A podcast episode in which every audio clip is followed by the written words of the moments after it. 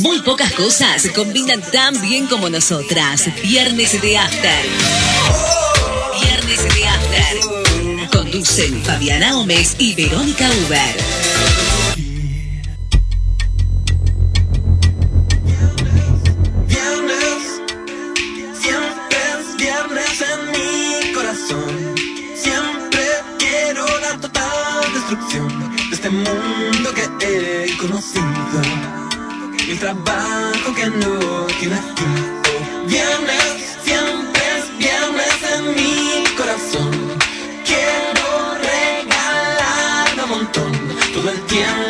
Siento morir. Y el viernes puedo morir cada vez que me despierto. Buenas tardes. Oh, oh. Malas tardes. Retiro lo dicho. Malas tardes. No sé qué suena, no sé qué suena, que está acoplando, no sé quién fue. ¿Ve? Pobre, es la queja del micrófono ante el canto de la doctora. Ah, sí, este es una reacción, vos decís. Yo digo que hay alguna reacción ahí. No sé. Bueno, acá estamos, viernes 25 de marzo. Viernes 25 de marzo. Semana corta. ¿Qué tal estuvo tu semana? Vi- me imagino que buenísima porque fue corta y hicimos medio realidad la semana laboral de cuatro días. Sí, es la, la semana laboral perfecta y aproveché y estuve este, eh, pintando con stencil. Vi, me enteré, me enteré. Usted ha visto que la gente famosa, como mi amiga Verónica, este, suele difundir sus actividades. eh, entonces eh, eh, estuvo en una red social difundiendo, interna nuestra, pero no Ah. difundiendo que está pintando y redecorando su house. Sí, ahí estoy eh, hecha la, hecha la, la influencer. Necesito auspiciante nomás, pero estoy hecha la influencer. Necesitamos auspiciante, pero bueno, puede empezar a tener por un lado las tortas, ahora resulta que estás poniendo esténciles en las paredes. Estoy buscando alternativa de trabajo para la crisis.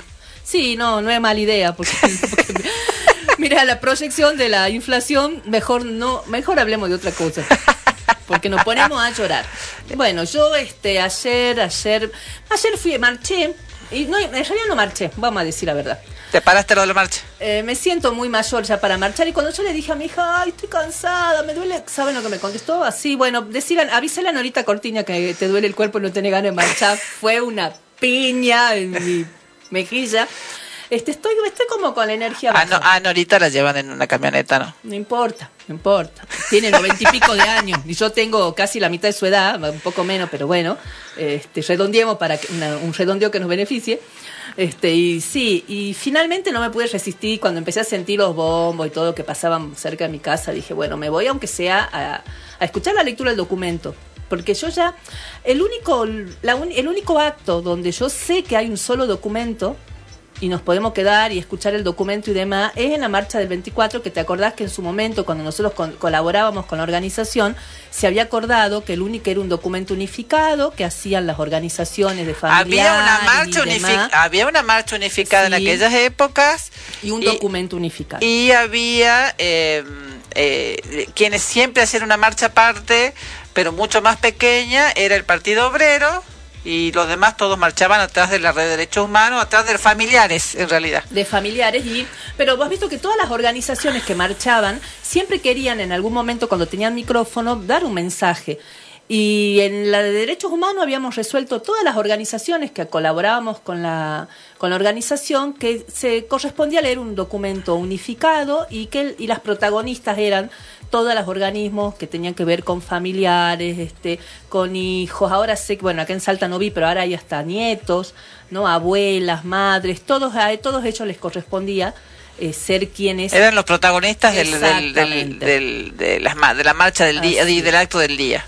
Así es. Eh, pero hace hace alrededor de unos 10 años, voy a decir, eh, empezaron a dividir la marcha, hacer una marcha a la mañana y hacer otra marcha a la tarde. ¿Por qué? Porque Había ¿No algún... te acordás que hace 11 años se pelearon en la plaza?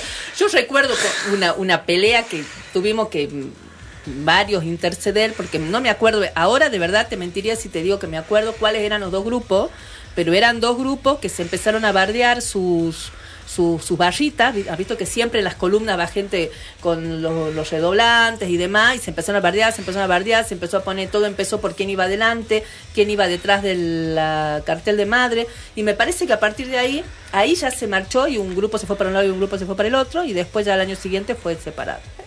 Pero debemos decir que cuando éramos pocos, mira, yo no sé si está tan malo que se sepa, o sea, yo preferí una marcha unificada, pero si, si lo puedo, si miro la mitad del vaso vacío, la mitad del vaso lleno, como dicen algunos, cuando nosotros éramos, nosotros marchamos por esa plaza, cuando éramos tan pocos que no había ni para dividirse, digamos, éramos, acordate, fuimos 30, fuimos 40, fuimos 50. El año con- que hubo mucha gente fue cuando fueron los 30 o 35 años. Puede ser, pero hubo, y también tenía que ver con políticas muy claras de, de- de- del gobierno de, de- desde Néstor hasta acá, que fue eh, instalando tanto este tema que empezaron a ser más masivas las marchas. Claro, pero ahí hubo gente que quiso protagonismo Casi por el, mi- final, por el mismo final motivo y fue periodo. lo que generó que se dividieran las marchas, porque quienes empezaron la marcha a la mañana fueron precisamente los de el grupo de, eh, de, la, de la cámpora, básicamente. Así que ellos fueron los que dividieron la marcha con la marcha a la mañana. No, me parece que no venía Sí, por ahí. sí. Porque la cámpora se armó tarde, digamos, acá en Salta. Eh, sí, sí tenía que ver con el, con la cuestión este, política partidaria, sí, eso sí me tengo claro, pero no, no la tengo a la cámpora como protagonista.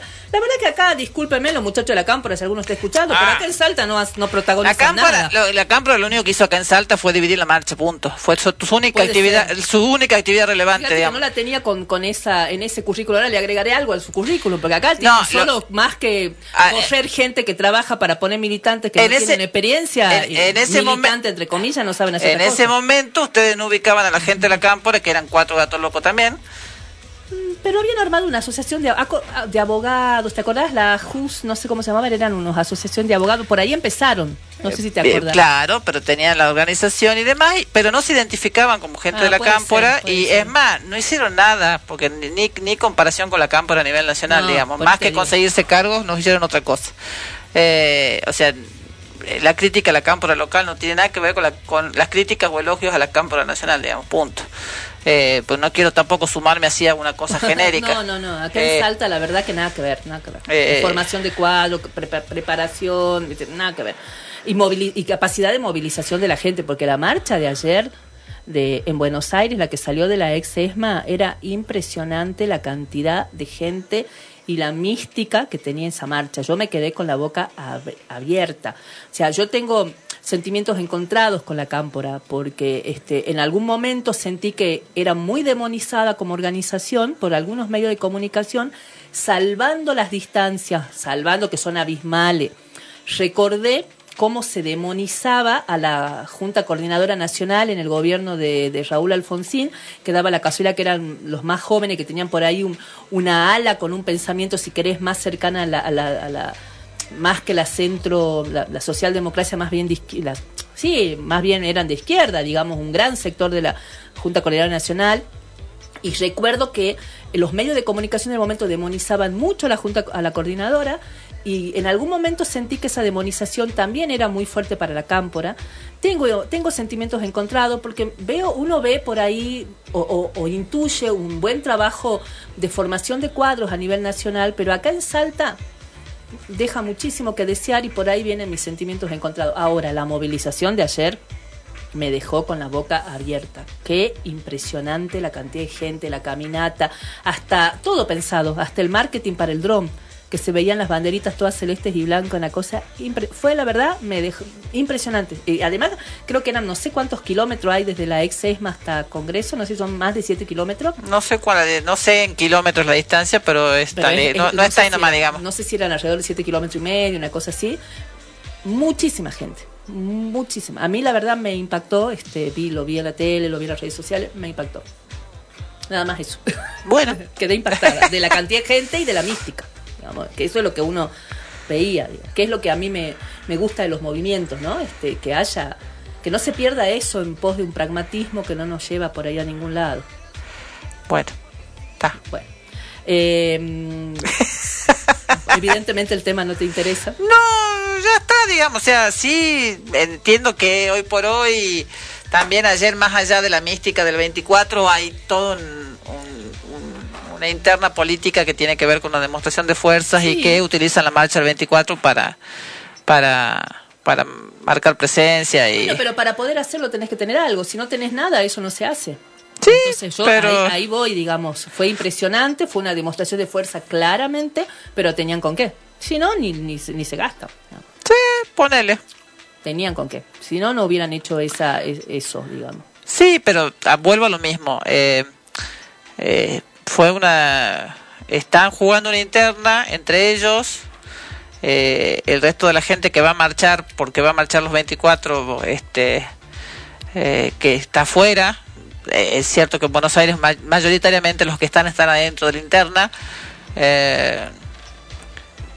Y, y estaría más útil que se juntaran y que hablaran las cosas que tienen que hablar porque son un frente de gobierno eh, y, y- y no se puede gobernar sin hablarse y sin, sin, sin tener un vínculo interno sano, eh, aunque no se esté de acuerdo. Sí, y sí, punto. coincido. Eh, Punto. Una cosa es el trabajo, digamos, y otra cosa es este, eh, el feeling eh, personal. Absolutamente. Entonces. Vos deci- decidiste, Totalmente. decidiste generar un espacio de, de trabajo común.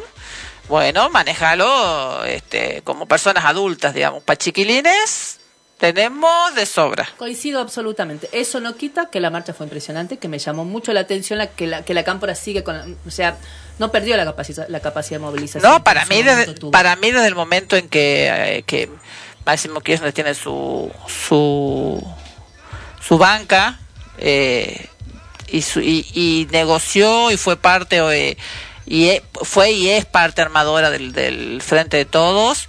Eh, la cámpora no pudo sino, más que potenciarse, digamos, porque más, eh, digamos, me parece que más allá de la de- volviendo al tema de la demonización, más allá de la demonización en la que se lo pinta como el gordito que juega la Play, este, que creo que dijo que sí, que le encanta la Play, este, eh, riéndose del, de esa, o sea, claramente es un Claramente aprendió estrategia y táctica. Claramente es un, es un cuadro político y es- ha sido uno de los armadores del frente de todo. Lamentablemente, hoy por hoy no, eh, no eh, claramente no encuentran el espacio para poder este, llevar adelante lo que ellos mismos armaron. Pero no, no le niego la capacidad política Claro. porque es uno, a ver, te gusten o no te gusten, Máximo Kirchner, Sergio Massa, el mismo Alberto Fernández, Cristina, son los que armaron el frente de todos, los que llevaron el frente de todos al, gobierno este y los que este y los que manejan básicamente el país. Entonces no puede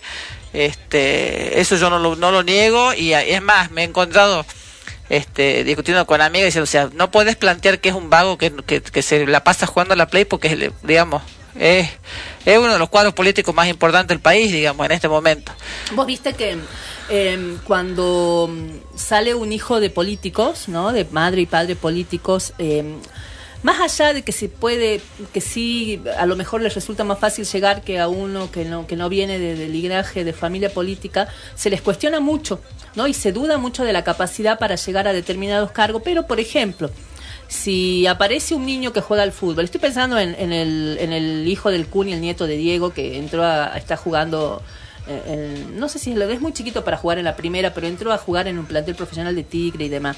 Nadie dice eh, por qué el hijo del Kun, por qué el nieto de Diego, nadie duda de que ese chico en su gene tiene seguramente una habilidad futbolística No, como lo- el, el hijo de la Wanda y de, No, no. y de López, pero de los políticos sí se duda que en los genes tenés, no, no sé si en los genes biológicamente, pero mamaste toda tu vida esa tarea de tus padres y, y es lógico que te vaya por ahí, que tenga Eh. una, un plus de, de- de adelanto con los otros, con otra gente. Sí, lo que pasa es que también le transmitís la, la visión que tenés de, de los padres, digamos. Eh, Bueno, pero muchas veces lo- a vos tu papá te, tra- te, te- te- quiso transmitir su visión cotidianamente. Bueno, ¿Y pero- ¿Dónde estás vos? bueno, pero durante mucho Claro. tie- A mí durante- igual, igual que a mí. durante mucho tiempo eh, era la hija de y, y, y me encontré en más de una situación en la que me pretendieron este, bajarme el precio por ser la hija de eh, y eh, hasta que un día llegó mi papá y me dijo este antes me decían HDP ahora me dicen papá de Verónica. Eh, digamos hasta que hasta que conseguí que me putearan por derecho propio pero me pasó, sí me pasó de estar mucho tiempo, este, que fueran a reclamarle a mi padre y después a mi socio, este por mí y de cosas que ellos no tenían ni idea que yo estaba haciendo digamos entonces eh, doblemente hija de y mujer digamos mujer. es improbable que yo tenga iniciativa propia o cerebro propio Háblame de patriarcado. Claro, absolutamente, pero pues no, bueno, por eso digamos, yo no no no tengo ninguna no tengo ninguna duda de quién es y qué rol cumple, digamos, no no me engaña a mí el, el tema de la play, hay mucho discurso, mucha frase hecha que que no tiene mucho sentido. Eh, pero pero lo de ayer fue una demostración de fuerzas y, y- y me parece que termina quitando del centro el, motivo de la convocatoria. Yo no sé quién fue, sí, sí, puede ser, quién, pero, pero también es verdad que puede ser que, no sé si quitó el centro motivo de la convocatoria, la verdad que no lo sé. Aprovecharon para hacer una demostración de fuerza, bien, pero ese sector, si hay algo que no le podés echar en cara a ese sector, es que desde que aparecieron, esa fue una de sus banderas. ¿Sí? Y estuvieron en todas, rompiéndolo, rompiendo, estuvieron en todas. Entonces, No, si no, yo no cuestiono la los no, no, cuestiono la presencia ver, para nada. Si vamos al caso, no, no sé si el, el, naciente sector albertista eh, tiene la misma calle que tiene la Cámpora, por ejemplo, eh, en, en estas marchas. No lo sé, no, no, no. digo que no, no, no lo sé. No, no, no, yo no estoy haciendo ese planteo. Me refiero a que eh, toda esta interna quita del centro el motivo de la convocatoria de ayer. Eh, No sé. Yo creo No que sí, porque eh, en general, este, y en un momento que estamos complicados porque se ha exacerbado el discurso del odio. Es que justamente yo no creo que lo hayan quitado del centro, que, a lo, que esa exacerbación del discurso se notó, eh, todos los mensajes eran somos 30.000, so- eh, eh, no al negacionismo, que es justamente lo que está apareciendo mucho. Así que yo, la verdad que no, no sé si quitó, si lo quitó del centro, sí creo que la pelea potenció la participación y, lo que, y que está bueno, porque si vos tenés mucha gente participando que se pone una pechera que te dice son 30.000 eh, y, y castigo al negacionismo, me parece bien, sinceramente, son muchos más. Yo creo que partir la sumatoria de gente que tiene que, digamos, que se suma solo para, para mo- demostración de fuerza, eh, solo visualiza al, al, al, al quien considera su enemigo, que curiosamente es del mismo bando que ellos, digamos, porque no, no, no. No sé, no yo sé. creo que sí, porque mira las declaraciones de los funcionarios que salieron, de los funcionarios o de los vinculados. Este, no fueron ni por, sobre el sobre el 24 de marzo ni sobre la última dictadura ni sobre los juicios fue sobre la, el, el porcentaje de votos dentro del frente de todos que tenía cada uno. Yo estuve viendo coberturas en, en, canales y en, en redes sociales y la gente, la gente que por ahí es lo que a lo que uno le interesa, eh, todo el- tenían discursos muy claros, que es lo que también me llama la atención a mí, la claridad de, de la gente que se moviliza. O el periodista sabía a quién preguntar y le estaba preguntando a, a todos este, gente que- referentes de los barrios. Probablemente pero los sí. que salían y hablaban la tenían muy clara y nadie habló de la interna con de la interna frente a todo, todo el mundo dio este mensaje, eh, criticó este el- todo este discurso de odio. no pero no la gente digo estoy hablando de los dirigentes gen- no, yo te hablo de gente que venía a un, un notero y le ponía un micrófono. O el notero previamente pactaba la nota y me engañó. O de verdad, mucha de la gente que estaba participando participaba sabiendo que hacía. No, yo no digo que la gente que participa no sepa lo que, ha- eh, lo que hace. Me refiero a que la eh, el, de- el del día de ayer lo que se dirimió más allá de la convocatoria que hay Ah, gente que está fuera de más que está de que está que está fuera de esa interna. No digo no todos los que eh, van o vamos a las marchas te- está- tenemos que ver con esa interna. Pero a nivel nacional, en Buenos Aires específicamente, porque no a nivel nacional, en Buenos Aires fue más una demostración de fuerzas internas que una reivindicación de la lucha en contra de la dictadura. Bueno, yo te digo, yo no creo que haya habrá sido a nivel dirigente, porque la gente que yo escuché que le tomaron, le preguntaban los noteros en la calle, nadie habló de, de- la interna, todo el mundo habló del 24 de marzo, que era lo que a mí me pareció mm, piola, que se recuerde la fecha y que siempre aparecen nuevos reclamos y nuevos planteos, porque viste que este tema nunca está acabado y siempre va a aparecer alguien con el de tanto, es como cíclico, viste, de tanto en tanto viene alguien a decirte que no son 30 mil. No, y además te están exacerbados los discursos de odio y eso le da le da pie a lo y bueno, toda la, la- la onda de los libertarios y demás le da pie a los negacionistas también. También. Hoy hubo una eh, ayer ayer hoy hubo una publicación en, en el Tribuno, este de una ya te digo, de una este algo de, de oficiales o de suboficiales y eh, eh, reivindicando, diciendo que están condenados injustamente, que hay una persecución en contra de, de los Sí, militares, bueno. que hay juicios injustos y demás, o sea, te- cuando tu- tuvieron más de lo que más de lo que dieron. eso existió siempre, lo que pasa es que hay momentos en que se, se envalentonan y se sienten más fuertes y tiene que ver con, con, con los resultados electorales, tiene que ver con el posicionamiento de la derecha. Este, y bueno, me parece que todos los que tienen algo de responsabilidad en este exacerbamiento, hay que, tienen que empezar a replantearlo y a mirarlo seriamente y hacerse cargo de lo que a cada uno le toca. Porque este, ¿Tiene la culpa la dirigencia política? Sí, seguramente tiene responsabilidades, pero también tiene responsabilidad la gente que, que, que, hoy te vota una cosa, mañana otra y que no puede este, tomar posición estable en cosas que son este, para mí esenciales en la historia argentina.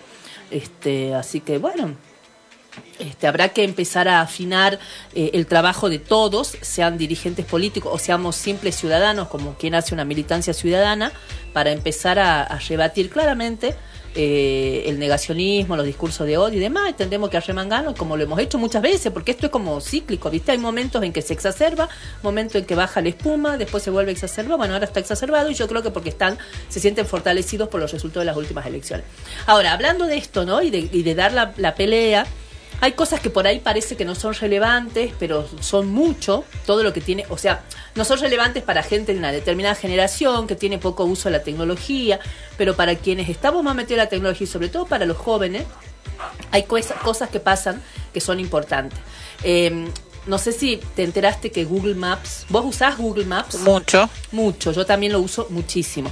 Bueno, va a agregar sitios y espacios de memoria en la Argentina. Entonces, a partir de ahora, a partir de la semana pasada, Google Maps te muestra 15 lugares en los que sucedieron hechos vinculados al terrorismo de Estado en distintas provincias del país. Es un proyecto conjunto con la Secretaría de Derechos Humanos de la Nación, que tiene como en mente mm, incluir hasta son 180 lugares los que tienen relevados, eh, pero empezaron con 15. Entonces es una nueva categoría que creó Google Maps que se llama sitios y espacios de memoria, que es inexistente en cualquier otra parte del mundo, lo que me parece importantísimo. El, obviamente la gente va a poder editar y opinar sobre la reseña, pero va a estar como este, fiscalizando la Secretaría de Derechos Humanos para evitar que se desfiltre el discurso de odio, porque viste que la derecha es muy buena también para copar estos espacios. Sí, sí, sí. Entonces, como a ellos van a tener la posibilidad por ahí de eliminarte algunos comentarios que tengan este como otra intencionalidad. O sea que yo estuve mirando cuáles son los 15 sitios, muchos en, en Buenos Aires, Ciudad Autónoma, Provincia de Buenos Aires, pero tenemos nosotros señalizada el sitio de memoria Masacre de Palomitas, General Güemes Salta. Bien, el, el, digamos que Google demoró bastante porque si pudieron eh, vinculando, este, vinculándolo con Google Maps, eh, eh, poner este Pokémones por todos lados, también podía, también podían supuesto. haberlo hecho este antes con los sitios de la memoria que son Bueno, pero no lo hizo Google por lo que son espacios solo. son espacios públicos digamos sí, sí. Eh, estamos en horario corte Está bueno el horario de corte. Antes de ir al corte, nombremos rapidito el, el ciclo de masacre Palomita y después cerquita, eh, Calilegua, Jujuy, comisaría 41 de Calilegua, Jujuy, que debe haber sido el lugar por donde, te- donde fue el tema de, mm, este, del apagón. ¿No? Puede ser. Eh, y eso es lo que tenemos como cercano. Después otro lugar del norte, Fam- Faimayá, que también su- Famaillá, perdón. La escuelita de Famaillá en Tucumán son los lugares eh, del norte más cercanos a Salta y después hay eh, la ruta 19 en Corrientes. Y después, ah, después hay en San Juan también, una, la ex legislatura de San Juan, hay un penal en Córdoba y todo lo demás está en Ciudad Autónoma o en Provincia de Buenos Aires. debiera estar de mínima Gorriti en, en Jujuy en San Salvador que es la cárcel Suponemos que están en la lista de los 180. Yo busqué si estaba acá también, ¿viste? La, la mm, eh, que habíamos señalizado nosotros acá también la central de policía. Sí, Sí. eh, bueno, por eso hay lugares que podrían estar y que, bueno, van, faltando. Pero bueno, estamos, estamos. Vamos al corte. Estamos en horario de corte, tenés ahí el tema Sí, con sí, el sí, que lo, vamos te- a corte. lo tengo acá. eh, para quienes este, son más grandecitos, se acuerdan que eh, cuando, cuando ya había vuelto la democracia, hubo un recital muy importante. Eh, si no me equivoco, ¿me, me va a salir de Amnesty? ¿Era? No, no era de No, Amnesty, era de... en el, 80 y- en el año 87 fue este. pero no me Este, acuerdo. Pero fue una, una convocatoria y vino no no a quien conocemos ahora Sting, sino que vino de Police, De Police. que era la banda que, inte- que, que integraba Sting, de la Y- cual tiene el, el, vocaboli- el, el vocalista. Y eh, cantó junto con Peter Gabriel, eh, que era, bueno, acá me voy a poner en la antigua, este era el anterior vocalista de Genesis. De Génesis. Así que, bueno, hay, hay gente que queda fuera de estos comentarios, pero bueno.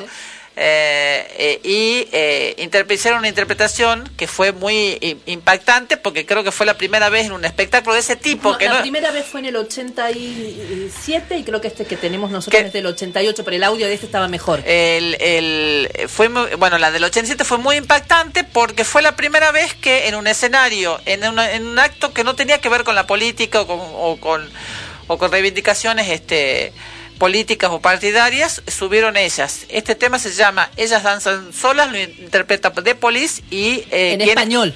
en español y cuando lo vean en- si buscan el video van a ver que suben las madres de Plaza de Mayo Muy emocionante, todo.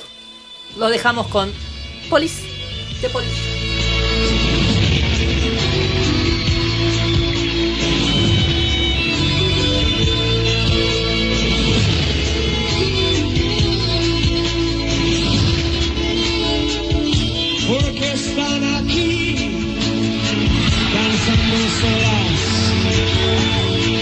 Porque hay tristeza en sus miradas.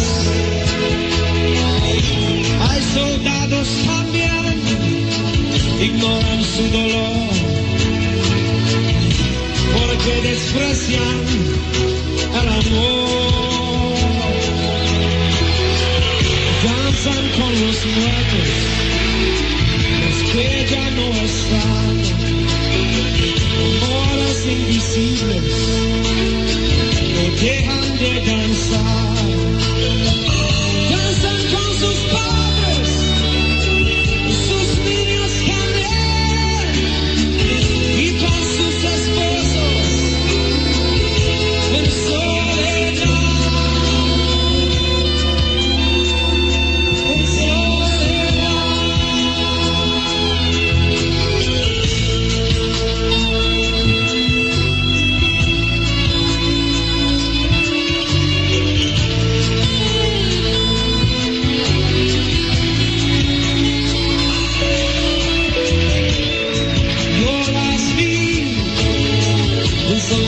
No hay otra manera de protestar. Si dijeran algo más, solo un poco más, otra mujer sería torturada por ser olvidada.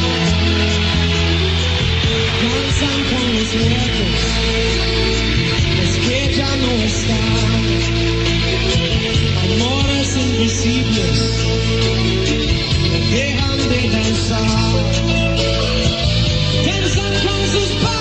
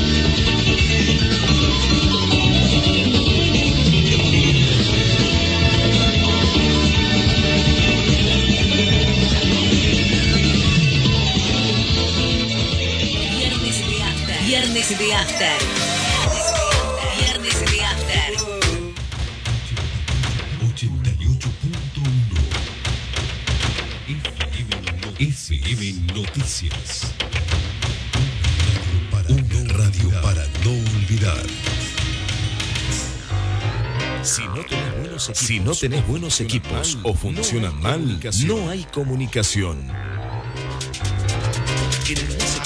En Enlace Comunicaciones te ofrecemos el mejor precio en Handy Yedro. Además, todo para el mantenimiento y reparación de equipos para remiseros. Visitanos en Alcina 431 o llamanos al 431-3522.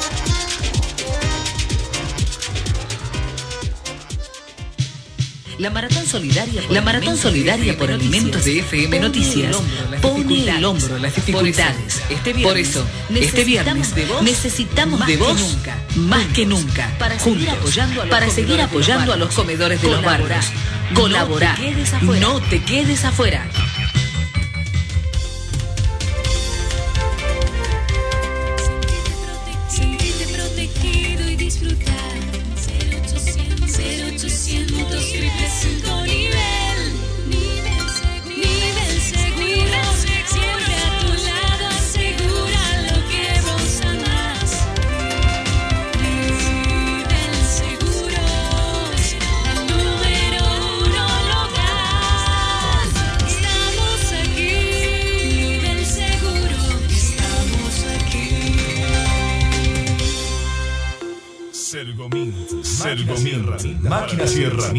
Talleres y gomerías. Tenemos las mejores marcas. Balcon, Balcon, TG, Bipal, Macking Parts. Además, cámaras de todas las medidas. Sergomint.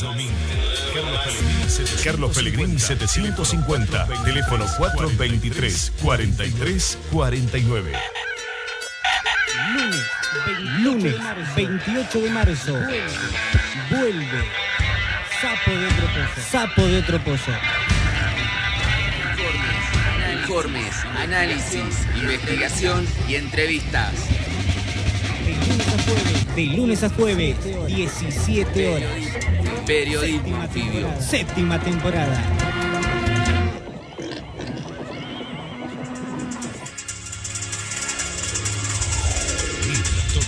Mientras todos buscan entretenernos, nosotros lo invitamos a informarse. lo invitamos a informarse. 88.1 FM Noticias, la primera del dial.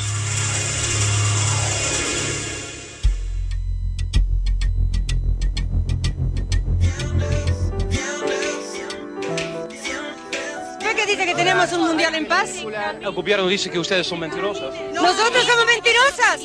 ¿Qué? ¿Estamos, estamos mintiendo de que, de que los hijos desaparecieron? Está todo, todo comprobado. En el, en ju- el Palacio de Justicia están todos los testimonios. En el Ministerio de Hacienda, el Ministerio de Hacienda tiene todos los testimonios y todas las denuncias. La Policía Federal tiene todas las denuncias. Está todo, todo testimoniado. Eso lo que el gobierno diga, no, no es que dice mentira, miente, miente. Hace dos años que estamos así, dos años. Dice que se autosecuestraron en particular. Allanaron cuatro veces mi casa.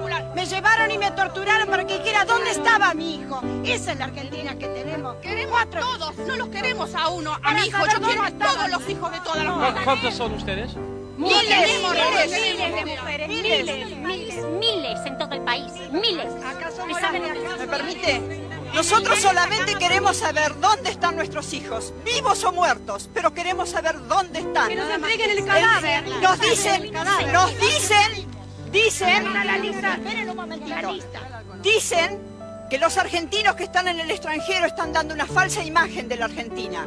Nosotros, que somos argentinas, vivimos en la Argentina, les podemos asegurar que hay miles y miles de hogares sufriendo mucho dolor, mucha angustia, mucha eh, desesperación, dolor y tristeza porque no nos dicen dónde están nuestros hijos, no sabemos nada de ellos, nos han quitado lo más preciado que puede tener una madre, ¿eh? su hijo, angustia porque no sabemos si están enfermos, si tienen frío, si tienen hambre, no sabemos nada. Y desesperación, Señor, porque ya no sabemos a quién recurrir. consulados, consulados, embajadas, ministerios, iglesias, todas partes se nos han cerrado, todas partes se nos han cerrado las puertas. Por eso les rogamos a ustedes, les rogamos a ustedes, son nuestra última esperanza. Por favor, ayúdennos, ayúdennos, por favor, son nuestra última esperanza.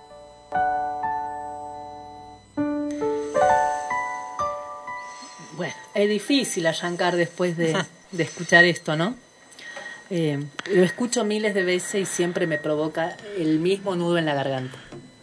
Eh, lo más impresionante es que en esa época eh, se negaba lo que pasaba. Eran mujeres solas. y, fueron las que se pararon a plantear esto. Y esto, eh, si no me equivoco, fue en la época del Mundial. 78. En la época del Mundial que se aprovechó la presencia de la prensa internacional para, para que esto fuera escuchado en el mundo. Fue un enviado de la televisión holandesa y después esto lo difundió la televisión sueca. Y Este video que, que vimos era más largo, ¿no? en, en esa época, en, en el exterior, bueno, llegaban estos mensajes de, de los exiliados y de quienes reclamaban desde acá, y, eh, y de afuera, de algunos países se reclamaba, y a veces quienes tenían familiares afuera o algo decían, che, ¿qué está pasando allá? Fíjense que están matando gente, que está desapareciendo gente. Y eso se replicó desde el gobierno con la campaña Somos Derechos y Humanos. Así. Yo me acuerdo, eh, yo era chica, pero tengo muy presente que yo tenía una tía abuela que vivía en Nueva York. Y me la acuerdo mi abuela diciendo, dice Berta que dice, ay, las cosas que, que dice Berta, dice cualquiera de este, que están matando gente, que está este este que acá está todo mal, este dice, lo que son las campañas de desprestigio. O sea, esto de esta visión de acá no está pasando eso, no no de mala no, no de mala fe, sino de este de afuera les decían, acá está pasando esto y el que no tenía contacto con esa realidad por ahí le pasaba por, por el costado, digamos, no tenía este una noción cierta de, de lo que pasaba. Y esta esta campaña sí, una con los que somos chicos, el somos derechos humanos, estaba en todas partes, todas había stickers con Stickers Con con la la, bandera argentina Sí, que la decía, bandera. los argentinos somos derechos humanos. Las propagandas en la tele, con Ah. esa voz tan particular de, ¿viste? Ah, claro que la voz que 70. acaban de escuchar es de eh, la tuvimos sí, la la- tuvimos como invitada y metimos la mano en el bolsillo y la contratamos. La contratamos. Y acá estoy. Y acá está. La contratamos, está, está eh, Gabriela Careta con nosotros, que estuvo hace un par de semanas hablándonos de, eh, del- de historia, de su, de su trabajo y del museo del, este, de la Universidad Nacional de Salta y hoy, este, bueno, eh, era un día, va a empezar a acompañarnos con, con, Con columnas. con columnas vinculadas con temas históricos. Estimo pues, viendo el perfil que van a ser históricos más vinculados con, con algún tipo de vinculación con el presente. Seguramente siempre algo histórico va a salir porque es inevitable, pero vamos a tratar de que sea algo que recorra distintas cuestiones y, y analizando la profundidad histórica, pero también pensando el cine, pensando las series, La las literatura. novelas, la literatura, la música, como es la tónica del programa, además, para que sea un viernes de after. Así es. donde se habla de todo, donde nos apasionamos, donde gritamos, no gritamos, nos emocionamos, así somos eh, las amigas que nos encontramos después del trabajo y tomamos algo y debatimos lo que pasó en la semana, que esa es la idea de este programa. Y no, no parece, digamos, porque ahí estuvimos renegando, porque eh, en el bloque de hoy estábamos como medio en, en, en diferente posición. Pero bueno, así nos pasa, uh, saben las veces que nos ha pasado Sí. esto en la vida. Este, somos muy de, de, de no estar de acuerdo. Y somos amigas. y So- así, de, así la amistad, digamos, no podés estar de acuerdo en todo. somos muy de no estar de acuerdo, absolutamente. Así que, este, eh, y bueno, seguramente con Gaby nos va a pasar más o menos lo mismo. Y bueno, se la va a tener que fumar también. De a tres. claro, claro, claro, claro. Totalmente. Así que bueno, eh, y bueno, un día como ayer no podía pasar sin tener a alguien que nos acompañe con, con, con la visión de, desde la historia, digamos, este, desde, desde, desde lo que fue, de lo que pasó y de lo que y de lo que de lo que nos dejó para hoy en día, digamos, porque muchas de las cosas de las que renegamos hoy son consecuencia de aquello que vino de, desde allá. Así es.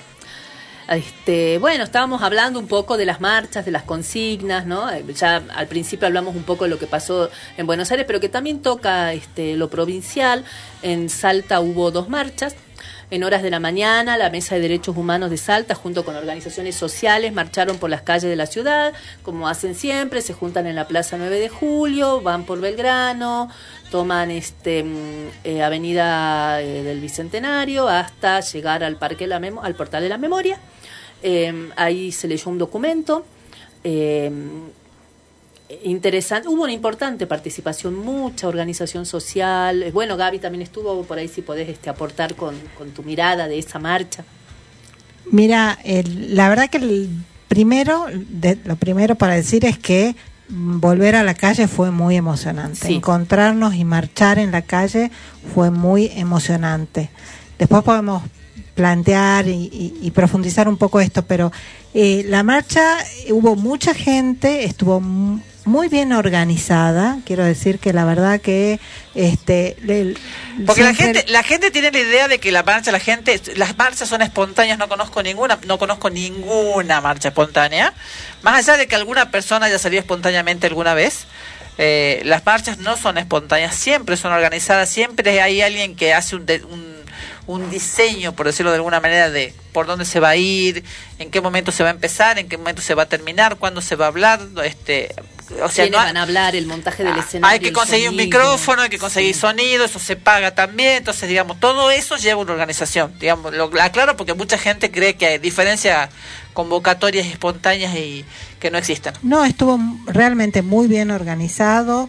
eh, se marchó con mucha tranquilidad, con mucha con mucha conciencia, con mucha memoria, pero también con mucha alegría. Yo uno veía los abrazos, eh, las caras, los encuentros, este, las batucadas sonando por acá y por allá. Eh, y después el final con un documento eh, conjunto de, de las distintas este, asociaciones que fue muy importante, muy sintético por un lado, pero por otro lado también muy profundo, muy potente, ¿no? Eh, y lo interesante de ese, ese comunicado, esa, esa declaración conjunta, ¿no? Creo que además to- los quienes estábamos ahí lo sentimos como eh, nos aunaba, nos hermanaba eso que se estaba Y diciendo. no fue poco, justamente que uno se viene dando cuenta cómo vienen quebrándose varias organizaciones, varios varios grupos y de golpe algo que te hermana y que vos de verdad sentías y vos veías en la gente cómo te iba aplaudiendo las consignas que representaban a todo, bueno, el freno al negacionismo, Fue fundamental. Fundamental. Creo que fue el primer aplauso que arrancó de todos no los paraba, que ¿viste? estábamos. Fueron no paraba. aplauso sostenido, con lo que también te das cuenta que hay gente escuchando, que hay gente consciente. Este, y un poco ahí como para contar una anécdota. En las primeras marchas que había, éramos pocos los que marchábamos, pero había miles de partidos, de organizaciones y demás. Todos querían subir al escenario y hablar. Y un- una marcha que no había de- que había durado una hora terminaba siendo hora y media de gente hablando. Y después se terminaba yendo todo el mundo y quedaban los, los organizadores, que éramos nosotros, dos, tres, cuatro, Nenina, Mirta, el micrófono y el que seguía hablando. Entonces este, llegó un momento en que también se planteó a ver que salgan con un mensaje luego, porque en esas charlas se empezaban a chicanear. Y ahí empezó, digamos, de alguna manera, lo que terminó después provocando el, quiebre cuando la marcha se empezó a dividir en dos. Y empezaban con chicana, entonces uno haragaba una chicana, le tiraba un palo al gobierno, este, los otros saltaban, eh, ahí nomás y abuchaban, y no era lo que uno quería hacer. Entonces, en ese momento recuerdo que fue de las últimas veces que nosotros colaboramos en la organización, se planteó que teníamos que tener un discurso unificador. Y me alegro, me alegro, me alegró muchísimo cuando escuché este discurso porque lo sentí tan potente y tan necesario, además de esto de estar en las calles y todo esto, ¿no? Y, y sí, el freno al negocianismo creo que fue una de las cosas que atravesó todo. Y fue potente también porque la lectura estuvo repartida entre eh, personas que son representantes e íconos de la lucha por los es. derechos humanos. Entonces me parece que también eso le dio una fuerza y una unidad particular al momento del discurso. Habló, este, leyó una parte Nenina, leyó una parte eh, Norita Leonar, las chicas de hijos que yo ya la- las conozco menos, este, eran tres, Sí. de hijos, este, mu- muy, eh, sí, todo estuvo pensado, ¿no? Todo el detalle. Bueno, eso, otra cosa interesante fue, eh, bueno, el negacionismo, el impulso a las leyes que, que le pongan freno a quienes niegan el terrorismo de Estado. El tema de la Corte de Justicia fue otro de los reclamos este, bien interesantes eh, y muy aplaudido. Eh, la libertad, los presos y presa política, ni hablar. Cuando se tocó el tema de Milagro Sala también, También. hubo como un aplauso unánime. Fuera del FMI de las políticas públicas, el final de las muertes por gatillo fácil, eh, eh, que se acabe la criminalización de la, la criminalización de la protesta. Se habló mucho del tema de los pueblos originarios que se están siendo perseguidos, el tema de los femicidios. Tuvo un lugar especial también todo lo que tiene que ver con los derechos de las mujeres, ¿no? Y particularmente en referencia a las comunidades originarias, las mujeres de comunidades originarias tuvieron un espacio particular dentro de del discurso, ¿no? Sí, sí, y bueno, y recordar también esto de que tienen que empezar, eh, la- la- eh, volvieron a denunciar a Lona, muy fuerte el tema de Lona, el tema de Levin, ¿no? Este, Sí, el, de Lora se nota claramente que este, el, el Poder Judicial está esperando que se muera para no tener que juzgarlo. Así, digamos.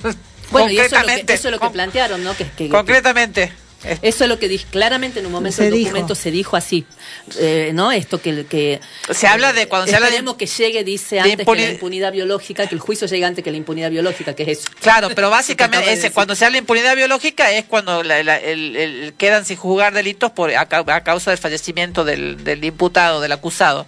Pero en este caso específico, como Lona está vinculado con todo el poder federal, toda la justicia federal, es más que evidente que dentro de la justicia federal están haciendo todo lo posible para que va, eh, alguien debe estar este, apretando, pisando el, el suelo, digamos, para este, tratando de que se muera antes de, tener que verse en la situación de, de juzgarlo, porque claramente todos tienen intereses, este, desde más allá de su eh, eh, pelea ulterior, este, desde el ministro de Seguridad de la provincia, este, a todos los funcionarios este, eh, jude- este, de la justicia federal y muchos de la provincial los vínculos con Lona son este son este recorren muchos ámbitos de poder. Claro, sí, indudablemente. en Salta. Entonces eh, están están soplando están soplando para que se apague la vela digamos básicamente.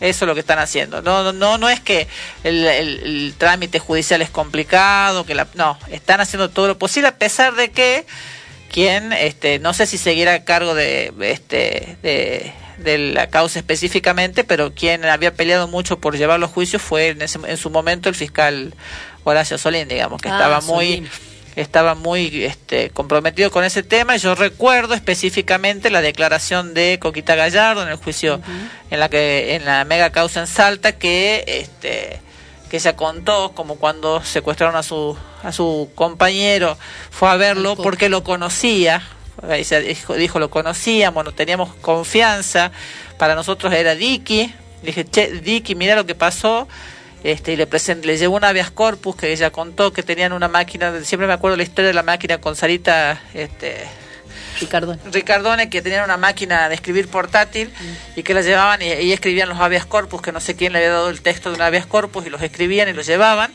Y lo, se los llevó ella personalmente a, a, a Vicky Lona, porque así, eh, así lo contó ella. Se lo dio y que en su presencia lo hizo un bollo así, pues hizo ella hasta el gesto en, en, el- en la audiencia, lo hizo un bollo y lo tiró al, al tacho de basura. Un juez actuó así con un habeas corpus. Este, anda a tu casa y este de alguien este, que era conocida que tenía una familia que no era que tenía una que familia tenían que tenía capital eh, eran social. parte del mismo círculo social. Claro, eso, ¿no? Y, y se actuó así con alguien de su círculo, una persona que tenía capital social, capital cultural y capital económico. Este, imagínate con otra gente, con un pobre estudiante, no, no, no me quiero ni imaginar, digamos, no hace falta tampoco, ¿no? Cuando hablábamos en, antes de entrar, dijiste algo que me, muy interesante sobre el tema de cómo se resignifica la memoria. De- lo que decía era, me eso. gustó, bueno, nosotros cuando hablamos de memoria, que por ahí después vamos a seguir conversando sobre Sí. el tema de memoria, pero me llamó la atención, me interesó y, y me parece como, como muy claro el ejemplo de eh, en el discurso tanto de nación como este en el mensaje como el del que tuvimos aquí en la provincia cómo retomamos y repensamos cuestiones que ya sabíamos de la dictadura. Ya sabíamos que con las dictaduras en América Latina se habían iniciado los procesos, las políticas neoliberales. Esto ya, digamos, la historia la venía investigando hace décadas para América Latina, ¿no? No es nuevo. Sin embargo, en los procesos de construcción de memoria era algo que poníamos más énfasis, en el- bueno, obviamente en el tema que seguimos poniendo énfasis en desaparecidos, en justicia, en este la complicidad del ejército, pero después eh, observamos y remarcamos que no era solo militar, que también era cívico, que también es eclesiástico, que también es de los poderes económicos. Y en esta oportunidad me llamó mucho la atención y quizás han, pasado dos años y dos años que han sido complejos y la realidad de nuestro presente nos llama la atención sobre las políticas neoliberales y el empobrecimiento del país y esto estuvo muy presente en los dos mensajes, tanto a nivel nacional como a nivel provincial. Porque la memoria es eso, la memoria se resignifica, la memoria se actualiza en función de los problemas y de las preguntas que nos hacemos en los presentes. Eso no quiere decir que la memoria sea cualquier cosa, que vaya y que venga, sino que hay un núcleo y sobre ese núcleo vamos repensando y resignificando desde las preguntas que tenemos en nuestros presentes. Eh, estamos en horario de corte, pero yo a, a- a los oyentes les recuerdo que una de las primeras medidas que tomó la dictadura, además de contraer un, cre- un préstamo con el FMI, fue que, que, que tri- eh, los préstamos con el FMI triplicaron eh, en ese momento durante el, go- el gobierno, sobre- durante la dictadura militar, triplicaron los, los préstamos que tenía el, el, el gobierno, el Estado argentino hasta ese momento fue en ese momento el préstamo más grande de la historia de un país latinoamericano, este, lo que se repitió hace pocos años este, en el gobierno anterior, y además... Eh, rompió ese récord. ¿Por qué se incrementó también la deuda? Porque se nacionalizó la deuda de muchas empresas que de aquellos que hoy son grandes millonarios y que este, hablan de la cultura del trabajo y la mar en coche que nos cargan y que y este de cómo puede ser que se paguen planes sociales porque entre otros entre otros este la el, este eh, la familia Macri fueron de los beneficiados con la nacional- nacionalización De la deuda. de su deuda de la deuda de su empresa. Socma fue una de las beneficiadas Así que, este, y hoy se quejan de que se pague una UH de 8, 13 o 15 mil pesos. No sé cuánto está la UH en este momento. Eh, estamos en horario de corte, nos vamos a la pausa. Y eh, en este caso nos acompaña Sandra Mianovich y eh, con el, el tema ¿Por qué cantamos? Así es.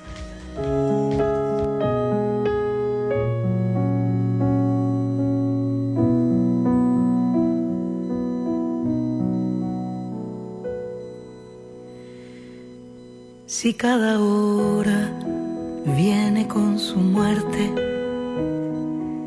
si el tiempo era una cueva de ladrones, los aires ya no son tan buenos aires. La vida es nada más que un blanco móvil. Y usted preguntará por qué cantamos. Si los nuestros quedaron sin abrazo, la patria casi muerta de tristeza, y el corazón del hombre se hizo añicos antes de que estallara la vergüenza. Usted preguntará por qué cantamos. Cantamos porque el río está sonando y cuando el río suena, suena el río. Cantamos porque el cruel no tiene nombre y en cambio tiene nombre su destino. Cantamos porque el niño y porque todo y porque algún futuro y porque el pueblo. Cantamos porque los sobrevivientes y nuestros muertos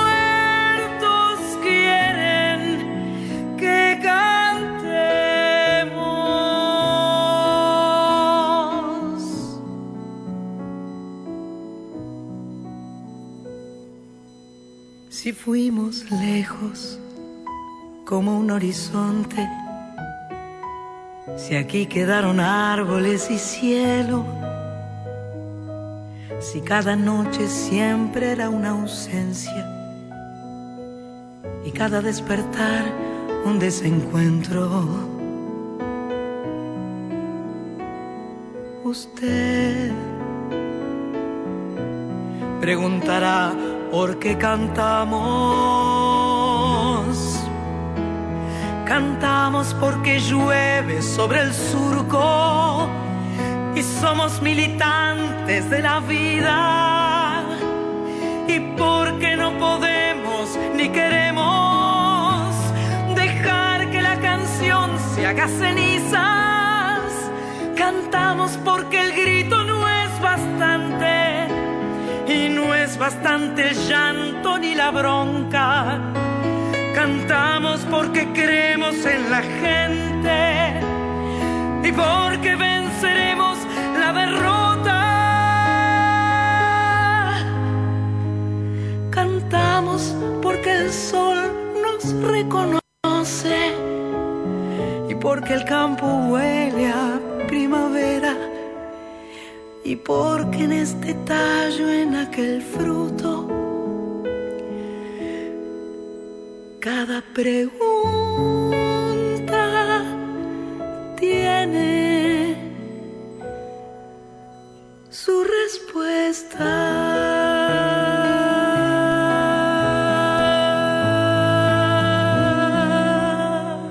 Viernes de After. Viernes de After.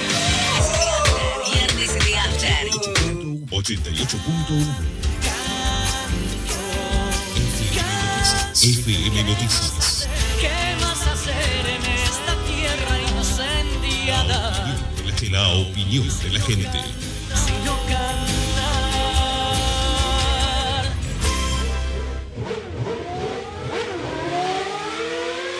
Forba, la casa de las baterías y pilas. Baterías para autos y pick nacionales e importados. Baterías para motos, cortadoras de césped, armados de packs a medida, accesorios para notebooks, video y fotografía, linternas de todo tipo.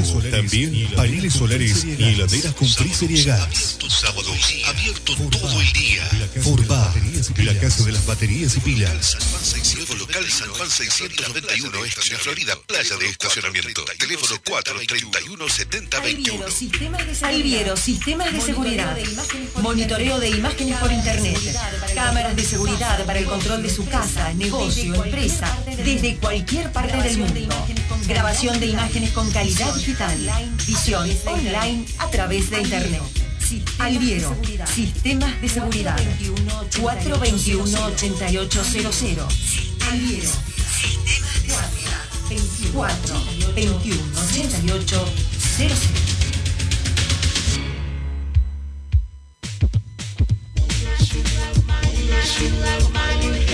Vos podés tener separando lo bueno y lo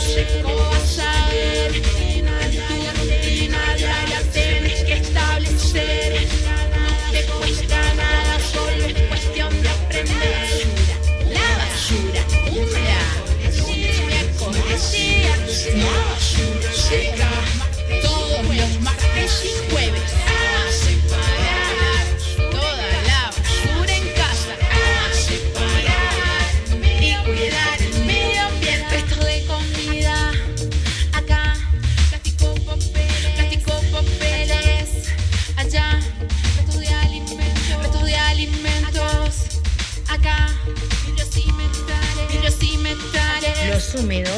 Los húmedos también podés sacarlos los domingos. Betina Romero, Municipalidad de la Ciudad de Salta.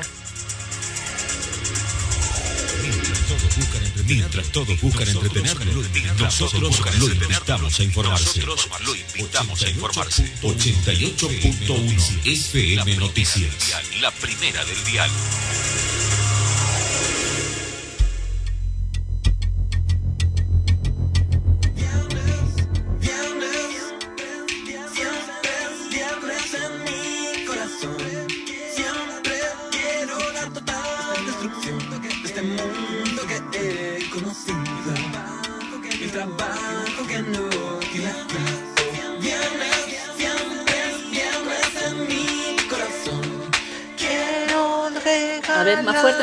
Si vas a cantar, canta fuerte. Si te vas a hacer la. No, no, no. No, porque estamos como medio bajón hoy. El tema, el tema no nos colabora, pero estamos como medio bajón. Entonces, eh, En realidad estamos, no sé si estamos medio bajón. La canción esta, ¿por qué cantamos, no?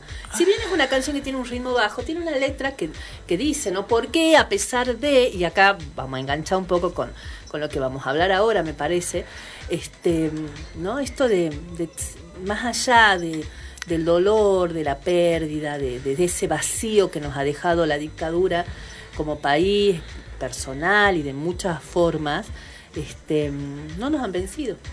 ¿no? eh, Eso yo, le voy a hacer una pregunta acá a la, a la- a la licenciada. Bueno. ¿Sabés quién es Coscu?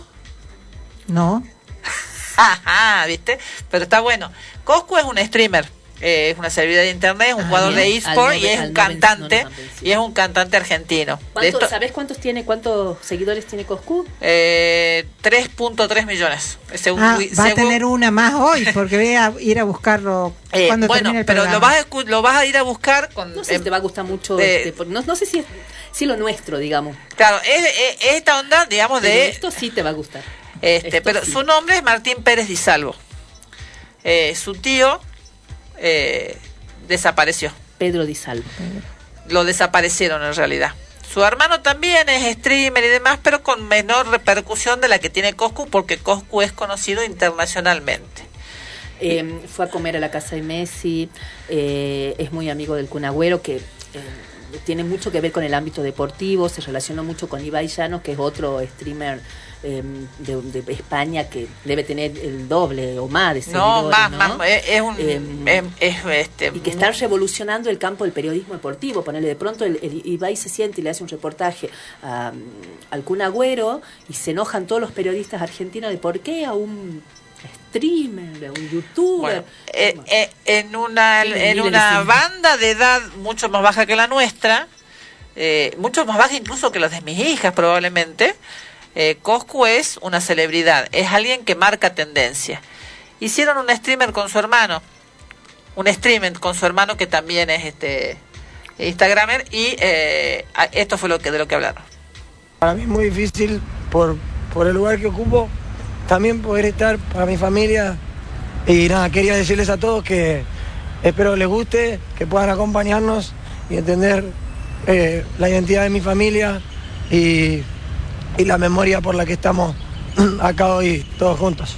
Y que Estaba visiblemente emocionado, hizo una visita guiada por la ESMA, eh, lo- todo, a, a todo eso lo... Este, Lo fueron transmitiendo. lo fueron transmitiendo por Twitch, que es una red que usan la gente joven. Tiene seguidores pibitos de 13, 14 años.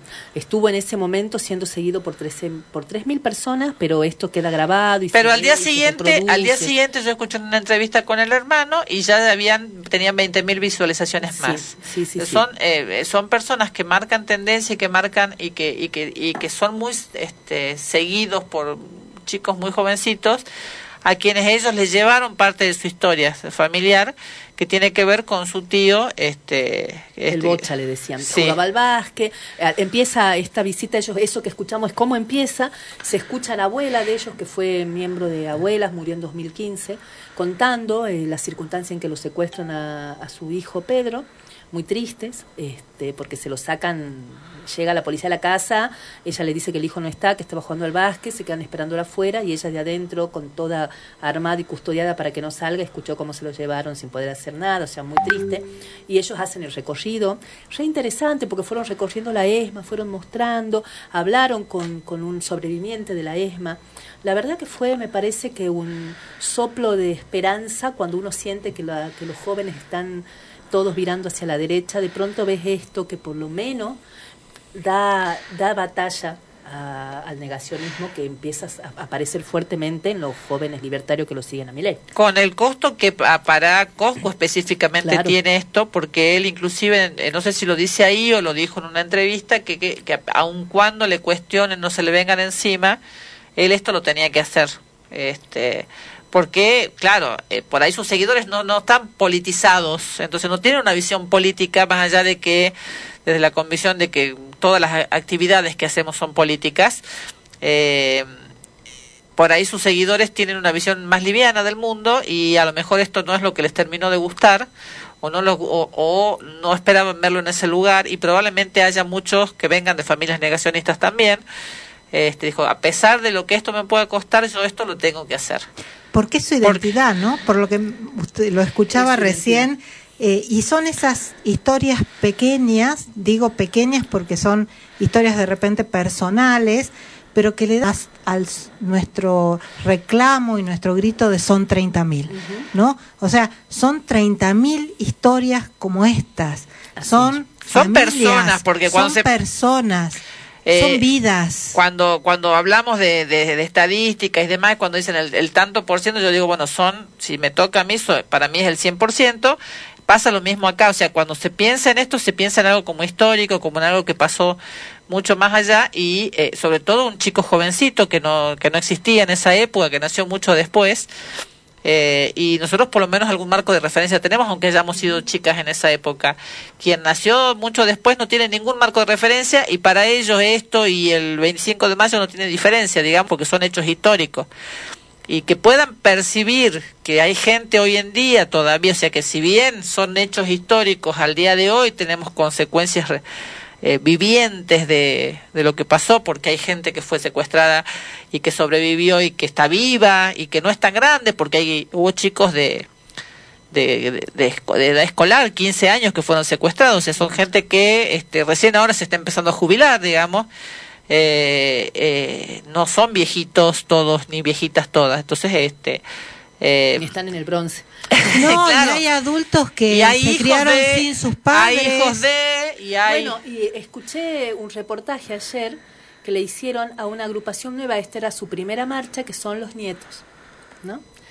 Fue a mí me emocionó mucho y lo quiero conectar con lo que con la columna que vos tenías preparada, porque les preguntan, ¿no? ¿Qué es para ustedes marchar el 24? ¿No? Porque nosotros podemos hablar, decía la gente que los reporteros desde nuestro lugar que no, no somos familiares, pero ¿qué es para ustedes? Entonces una de las chicas que tiene 19 años dijo, "Para mí es como estar en un cumple." porque este, desde la mañana temprano estoy recibiendo abrazos, mensajes, saludos, fuerza, y estoy muy contenta porque nos podemos encontrar, porque nos podemos abrazar, porque esta es la primera marcha de los de hijos. Y la otra decía que le daba mucha alegría eso, ¿no? Es sentirse tan contenida. Y una decía, cuando yo era chica, me sentía muy sola en mi escuela, porque nadie le interesaba, nadie tenía la politización o el interés que a mí lo daba mi familia. Contaba una que tenía una familia muy, muy presente y muy politizada de haber ido a todas las marchas. La otra, una familia que no quería hablar del tema, que se evadía, que como muchas familias. Yo me quedé pensando y dije, esa alegría, ese decir, no nos han vencido. Yo estaba un poco desalentada porque sentía que había un avance peligroso de la derecha en las juventudes.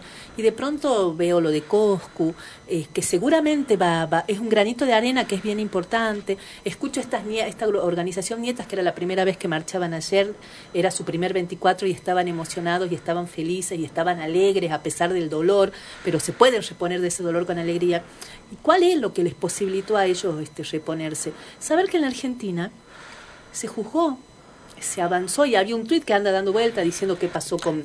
Eh, lo que pasa, con- bueno, eso, eso Pinochet, qué fue- pasó con Franco y, y cómo terminó Videla. Más allá de que no es lo que nosotros esperamos, nos pone en una posición adelantada frente a un montón de países del mundo que no tuvieron el proceso que tuvimos nosotros. Y ahí viene un poco lo que veníamos pensando hablar, eh, venías pensando hablar en tu columna, ¿no? Pensar que las que los procesos de construcción de memoria en general, vinculadas sobre todo a las memorias traumáticas, los procesos traumáticos, las dictaduras para los países son procesos traumáticos, para las sociedades son procesos traumáticos. Pinochet, por, por ponerle nombre, ¿no? Pero la dictadura en Uruguay, la dictadura en Chile, las dictaduras en América Latina, eh, Franco, el franquismo en, perdón, el nazismo en Alemania, ¿sí?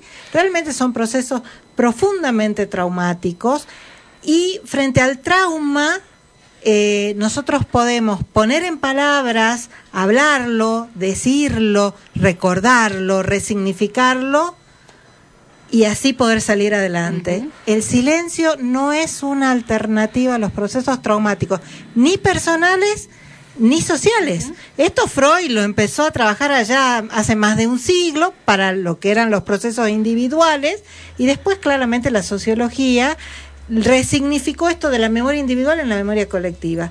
La memoria nos da identidad, somos quienes somos y sabemos quiénes somos porque tenemos memoria. Llevemos esa dimensión de lo personal, de lo individual a lo social. La memoria, la memoria social, la memoria colectiva nos hace reconocernos y saber quiénes, ¿Quiénes somos, somos? ¿no? Y somos esto que somos hoy por lo que nos ha pasado y por lo que elegimos recordar también. ¿No? Y en ese sentido, todos estos procesos están vinculados y para no por ahí abundar en, en- en la dictadura argentina, hemos hablado ya en los, en los otros bloques y seguramente seguiremos hablando también, pensaba las conexiones que hay con otras dictaduras, ¿no? Y el, hace dos semanas atrás, además de recordar el secuestro y asesinato de Ragone, eh, militábamos y sonreíamos con este, la asunción de Boric en Chile, Muchísimo, ¿no? sí. Y esas alamedas que volvieron a abrirse. Eh, porque Chile también tiene un proceso bien duro y bien particular donde están luchando por memoria, verdad y justicia, ¿no? Y el otro caso y el otro ejemplo, el de Franco en España. Y eh, es muy duro, es muy dura la situación de que, que viven los sobrevivientes y los familiares de los asesinados durante la dictadura de Franco, que son más de 100.000, ¿sí? Porque se dicta en la década del 70 en España una ley de amnistía que eh, elimina la posibilidad de los juicios a los asesinos de y de todos aquellos este No sé qué se llamaba la de pacificación, tiene un nombre Sí, algo sí, así, sí, ¿no? pero, pero en realidad lo que, lo que declara es la amnistía, ¿no? O sea, una amnistía generalizada tanto para los republicanos como para los franquistas. Sería su ley de obediencia de, de, punto eh, final. de punto de final. punto final. El equivalente al, a la ley de punto final, que tiene en realidad más de 50 años. Pero no hay en ahí en esa ley, porque yo pensaba, ¿no? De pronto acá tuvimos una ley de punto final que se derogó.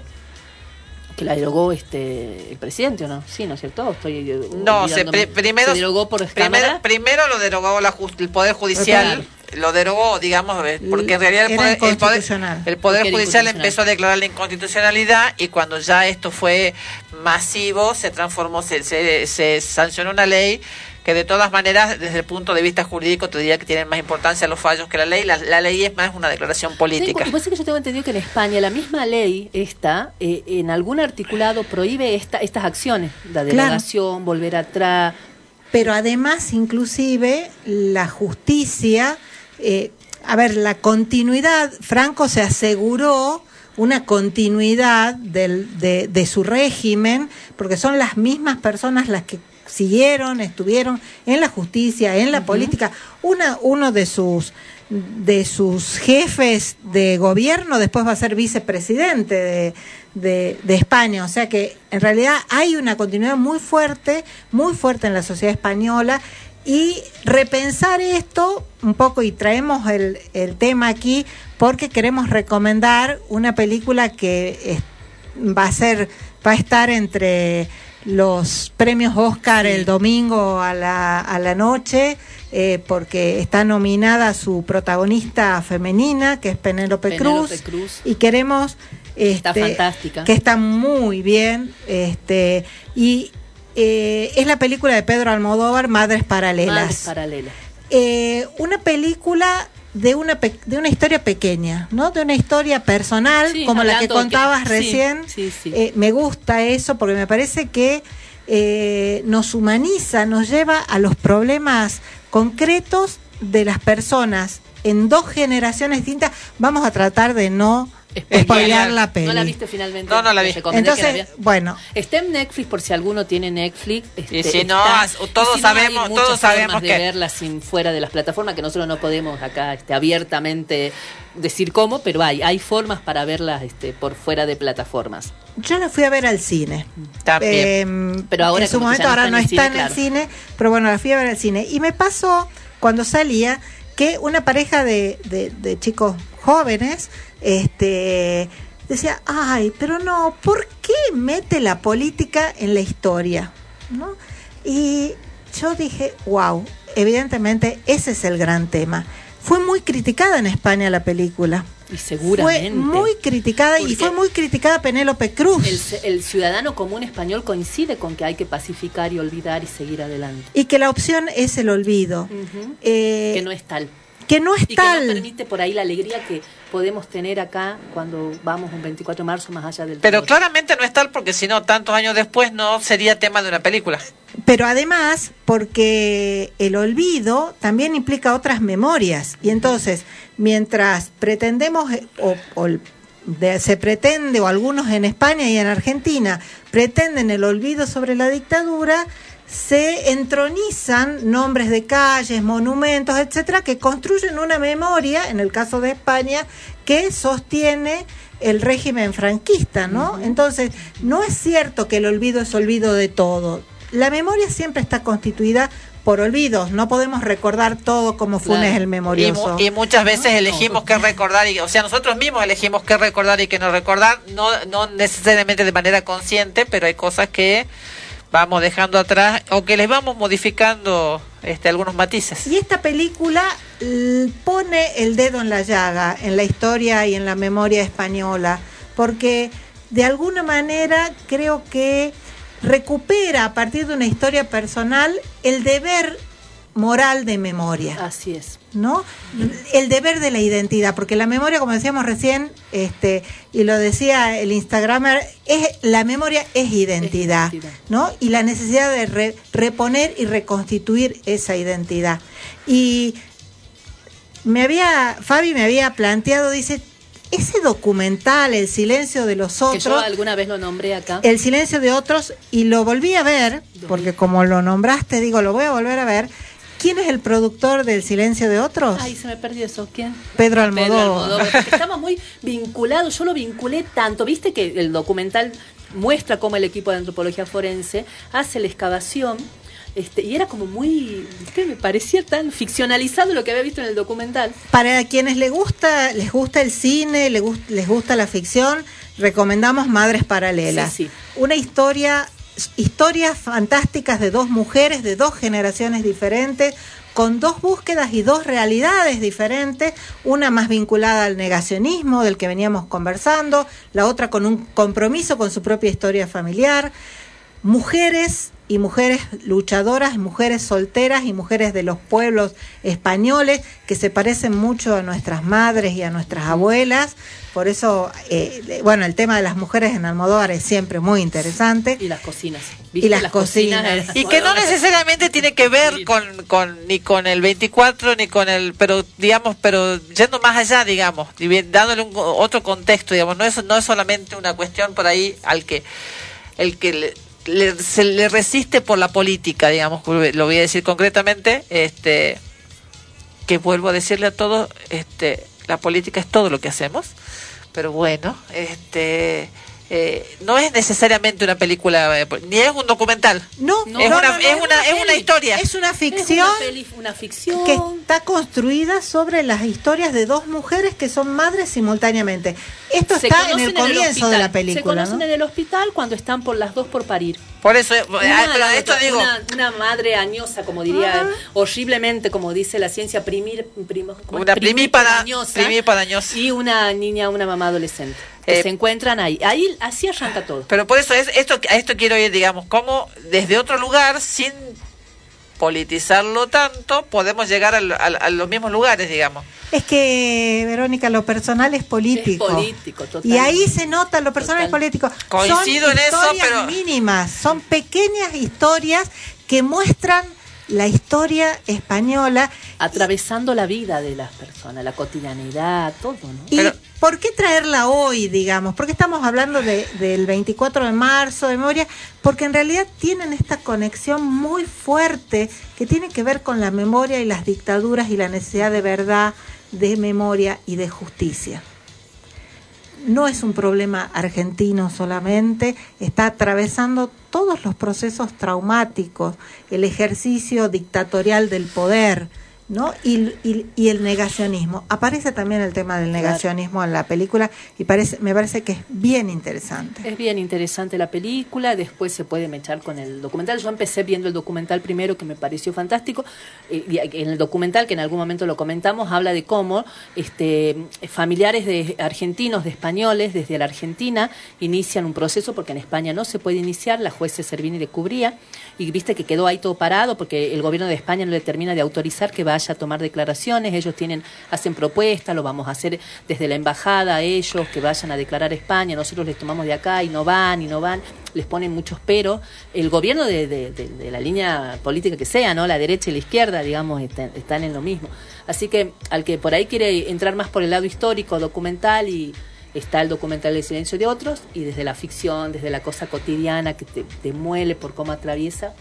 Y recordemos, que, antes de irnos a la pausa, que después de las leyes de punto final y obediencia de vida, las causas pudieron reencauzarse, val- valga la redundancia, gracias a que desde familiares y otras organizaciones mantuvieron las mantuvieron abiertas no desde el punto de vista de la, de la criminalización del, de sus autores sino de la búsqueda de este de paradero que digamos aún no están. Que Eh. ese es un eje fundamental en la película y en el documental El silencio de otros.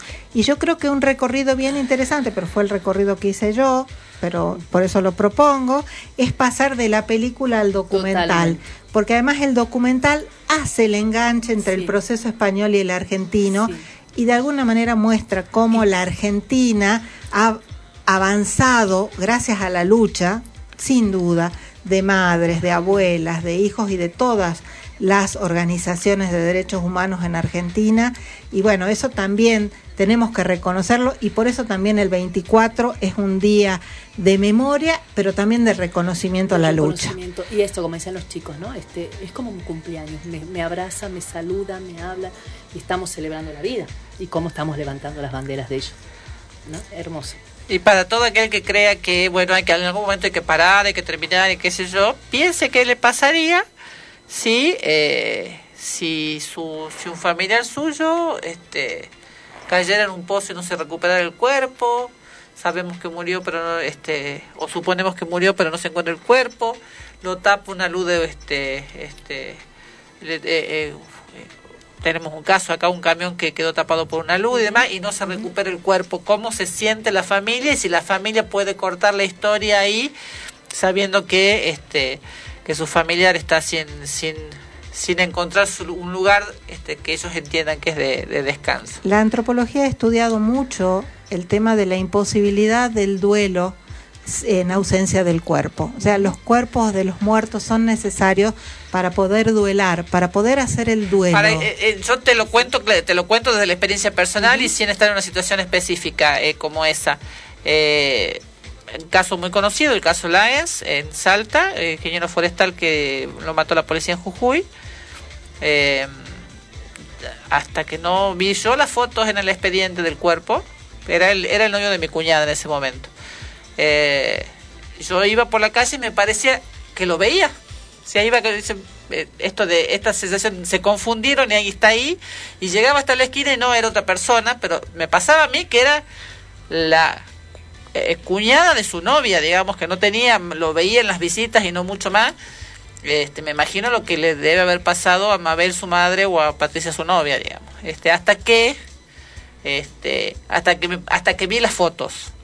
Mabel creo que vio el cuerpo y en el caso de mi cuñada le- yo le dije, o sea, yo le certifiqué que yo había visto las fotos y que no tenía dudas de que era él, digamos. Recién ahí ella pudo este, hacer el cierre de, de, de ese- de ese- de esa parte de la historia. La mayoría de las entrevistas a familiares de desaparecidos, de hechas por antropólogos, particularmente Laura Panizo ha trabajado mucho esto, eh, señalan justamente que al no poder hacer el duelo, ver el cuerpo, cerrar de alguna manera esa historia, la expectativa es que puede aparecer en cualquier momento, que puede estar a la vuelta de la esquina. Esa es la sensación Eh. permanente. Y eso eh, realmente esto está trabajado no solo desde la antropología, sino también desde la psicología y desde la psicología social. Entonces, es la lucha por recuperar los cuerpos, por poder hacer eh, el duelo, por poder en- enterrar, que aparece esto también en la película y también en el documental, me parece, también es el comienzo de la película y el trabajo y el rol de los equipos de antropología forense. En algún momento vamos a hablar y por ahí podemos traer el testimonio de nuestro equipo argentino de antropología forense de reconocimiento internacional, no solo por el trabajo que hicieron en Argentina con este A partir de ese trabajo fue- son convocados en numerosas situaciones de masacres, de enterramientos En colectivos y demás en todo el mundo. así es. A tal punto que, colaborando en- en este como, da- dato de colores, recuerdo en un capítulo, no sé si se acuerdan de la serie Bones, eh, Sí. Que eh, ella viene a Buenos Aires a trabajar con el equipo de antropología forense. Era un Buenos Aires medio Tijuana, pero bueno, pero, Pero era- pero- pero el equipo de antropología forense. Argentino. Nos vamos a la pausa con una canción que no sé si es linda, no sé si... ah, pe- pero, este, pero escúchenla. Pero y- es apropiada para todo esto. Escúchenla y me cuentan. Solo vos por Liliana Felipe y Jesús C. Rodríguez. Está listo el mate para charlar, ya llegaron los bizcochos. En el patio se prendieron un fogón. Este asado será tu bienvenida. Hasta el perro te espera en el portón. Están haciendo unos ravioles por si sos vegetariano. Las abuelas ya trajeron el tortín. Nunca es tarde para llegar temprano. Todo listo, solo está faltando vos. Solo vos, solo vos, solo está faltando vos. Solo vos, solo vos y el sonido de tu voz. La parentela te juntó las historias y las fotos. Tantas cosas que dejaron tus papás. Los recuerdos también te están buscando. Perdona si se nos pianta un lagrimón. Solo vos, solo vos, solo está faltando vos. Solo vos, solo vos y el sonido de tu voz. Te pareces a tu mamá, te reís como tu abuelo. Esas chuecas son las mismas del papá. Qué manera de hablar pelotudeces.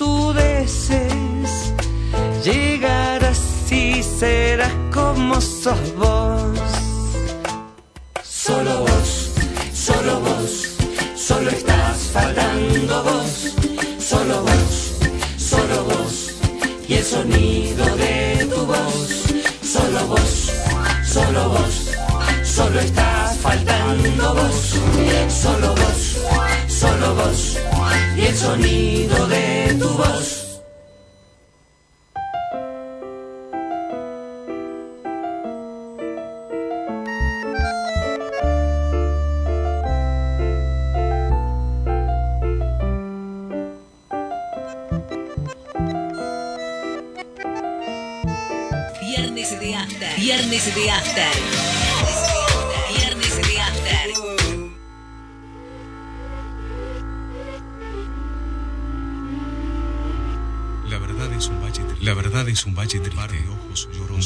Ojos llorosos. Dos pies descalzos. Dos pies descalzos. La verdad.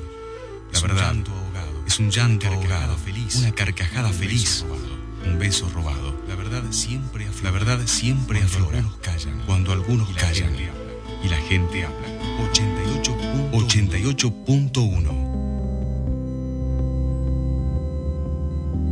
FM Noticias. FM Noticias. Un aire de libertad. www.turradioinfo.com El sitio web para tu emisora en 5 minutos. www.turradioinfo.com Radio Info, el sistema de gestión de contenidos web con la última tecnología en diseños. Disponible para, ordenadores. Disponible para ordenadores y dispositivos móviles. Contactos al teléfono 03 877 154 56 512. Gonzalo Sebastián Medina. El Google, Saeta está en el Google Maps de tu celular. Marcando tu ubicación y lugar de destino, puedes saber qué línea tenés que tomar, los horarios de los colectivos, las paradas y la ruta más recomendada para vos. Saeta en tu Google, Saeta en tu Google Maps. Otro servicio de Saeta.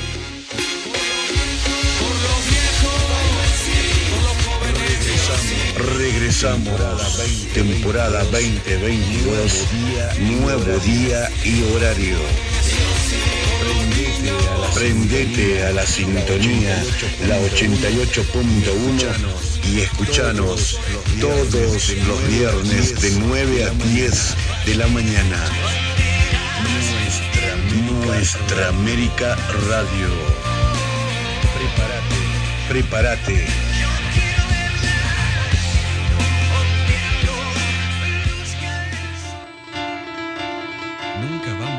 Nunca vamos a dejar de ser ciudadanos comunes. 88.1, 88.1, 88.1. FM Noticias. FM Noticias. La opinión de la gente. La opinión de la gente.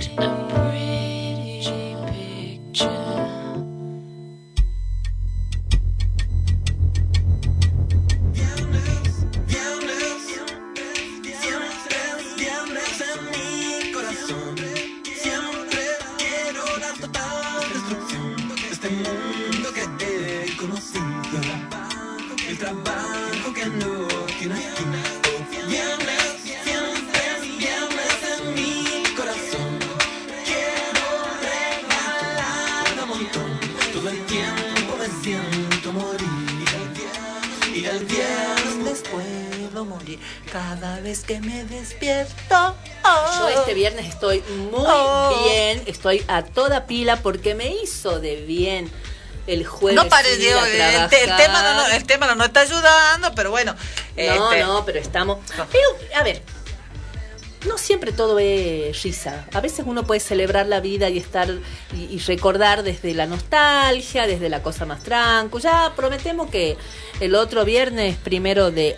primero de abril, ¿es, ¿no? El otro viernes, sí. Primero de abril vamos a volver a. No sé, no sé si karaoke todavía. No sé si. Estamos para, para empezar así con un karaoke, pero vamos a alargar alguna cosa. Y podemos más. ir metiendo algo porque pi- pensá que el, el otro viernes no tenemos programa.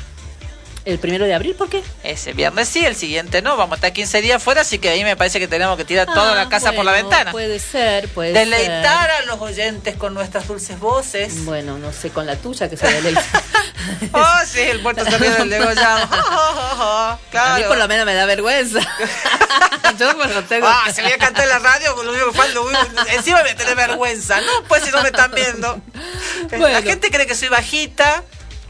¿Que eh, sos bajita? Que soy bajita, este que tengo otra edad, digamos, así que no puedo andar por la calle desapercibida sin que nadie se entere que soy yo. Está bien. Eh, y por eso canto. Está bien. Está Usted bien. sabrá por qué cantamos. Usted sabrá por qué cantamos. bueno, vamos cerrando. Pasó muy rápido este este programa. Sí, Nos que- está quedando último bloque. No empieza a pedir más horas porque yo conozco los que piden más horas y después se No, van. no, yo no pensaba pedir más horas, no, en lo más mínimo. Este, bueno, este, nosotros hicimos un programa temático y desde las canciones, que por ahí para algunos capaz les resulten bajones, pero nosotros creemos que son importantes y necesarias para, para, no, para asirnos un poco a la memoria. Este, y también tiene que ver, por supuesto que todo- todo- todos son recortes subjetivos desde los lugares donde nosotros, nos- nosotras nos paramos.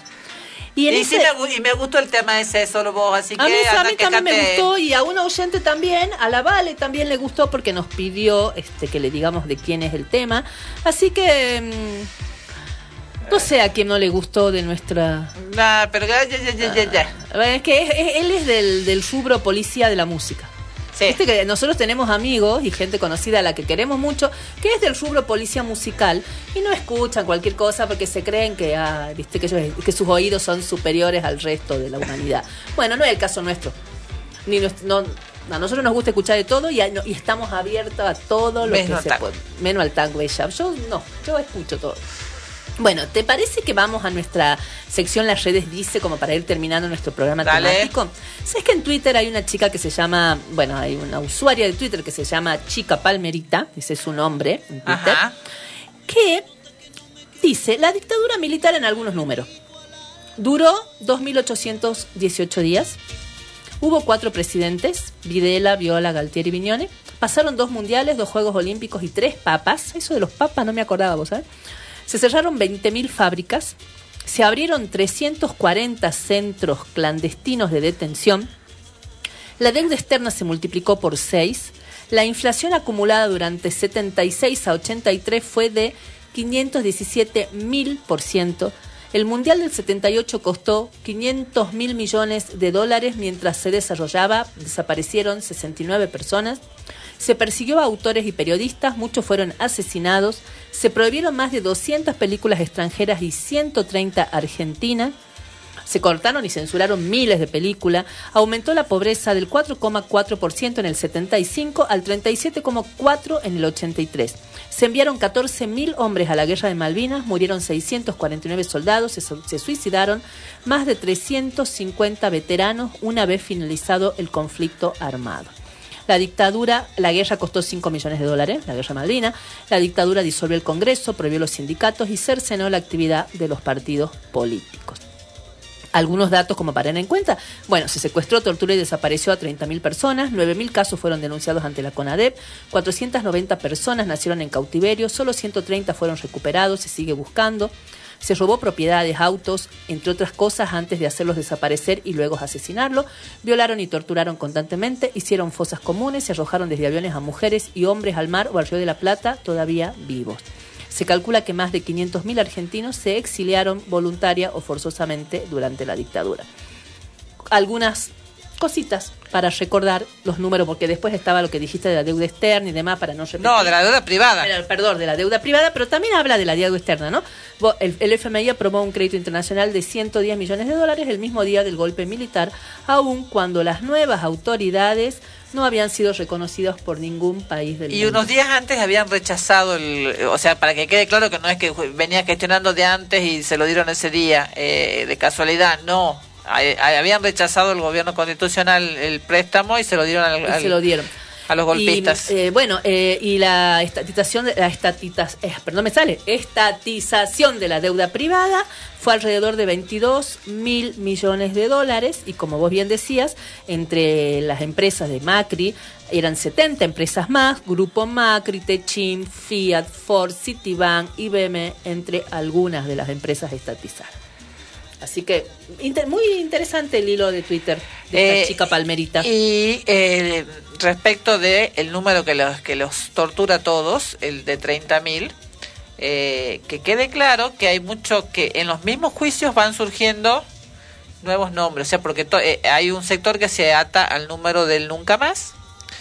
Este, y pretende en base a eso sostener que no este que no fueron 30.000, así fue, o sea, aunque hubieran sido 9.000 que tampoco lo son, este que hace menos menos este gravoso lo que se hizo digamos eh, y tengan en presente que como en muchas situaciones en las cuales no hay registro eh, los casos van apareciendo a lo largo de los juicios si hay casos en los que incluso hubo gente que que, que otros atestiguan que estuvo detenida una yo me acuerdo de una chica específicamente en Villa Las Rosas que estuvo detenida y que este y que nadie se, o sea, saben el nombre de pila, pero no, no saben de familiares, eh, aparecen en diversos testimonios y no hay quien la esté buscando eh, no, y no se tienen claro quién es, no se sabe ni cuál fue su destino ni nada. Entonces hay mucha gente que no figura en ningún registro ni en ninguno de los juicios. Entonces, y ni hablar del interior y del interior profundo donde este, Claro. la- la- los- las cuestiones no llegaron ni siquiera a centros clandestinos. Y otro dato que escuché en estos días este, fue que eh, durante la- el, el gobierno militar, sobre durante la dictadura militar, se creó la primera cárcel de mujeres, porque antes de eso las detenciones de mujeres estaban a cargo de las monjas de en general en los en los institutos del Buen Pastor en todas las provincias. La primera cárcel de mujeres fue la de Devoto, donde fueron a parar este al- inclusive militantes salteñas donde estuvo este que yo recuerde este Mirta Torres estuvo detenida allí. En Villa La Rosa. Y después la llevaron a Devoto. A Devoto, es que no es lo que sí. acabo de decir. Sí, Este, sí, este, la primera cárcel de mujeres. Claro. Porque no se entendía, este, las, las mujeres las mandaban a que este, las resocialicen las monjas, digamos. Las monjas, mira vos. Bueno, antes de. Hemos, hemos preparado una previa para redondear esto con algunas canciones que mm, nosotros tenemos en nuestro imaginario vinculada de una o de otra forma a la, a la dictadura. Este, ahí está sonando algo. ¿Sí? A ver.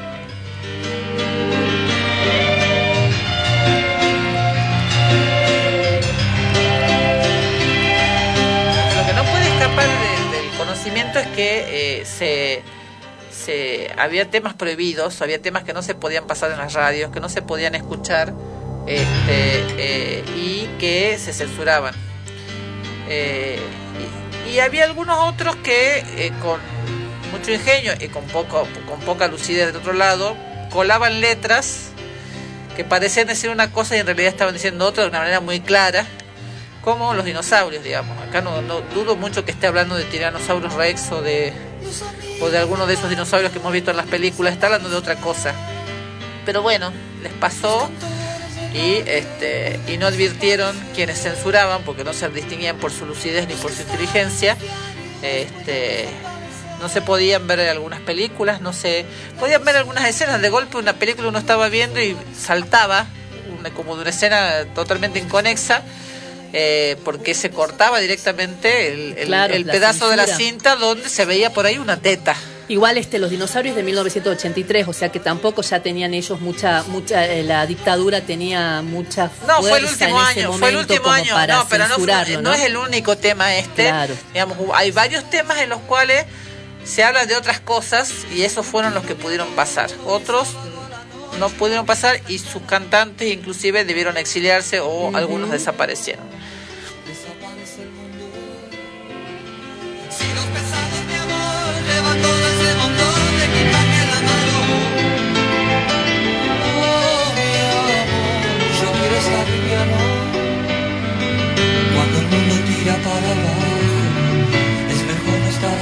Nada Imaginen a los dinosaurios en la cama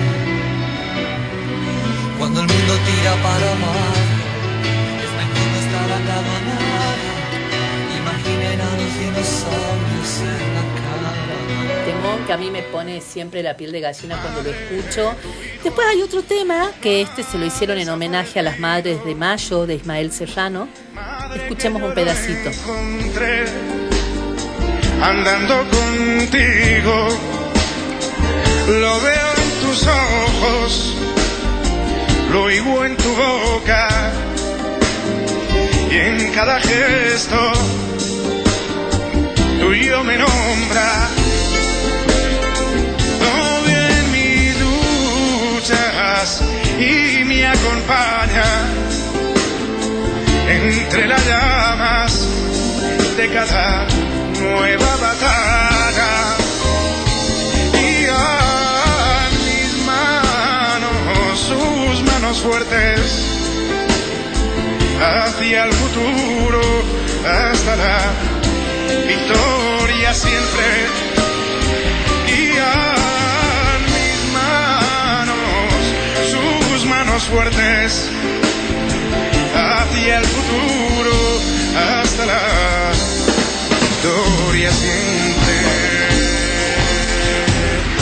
Esta canción eh, es más, más, contem- va, más contemporánea, entre comillas, es de 1998. Es un homenaje que, que le hace él a las madres de Mayo. Y acá hay otro que no habla de las desapariciones eh, estrictamente vinculadas a- al gobierno militar, sino a todas las desapariciones de Latinoamérica, ¿no? Los fabulosos Cadillac, hay muchas versiones, yo elegí esta. De puertas, quejas por dioses, platos rotos. Oh, oh, oh, estaban dando la telenovela.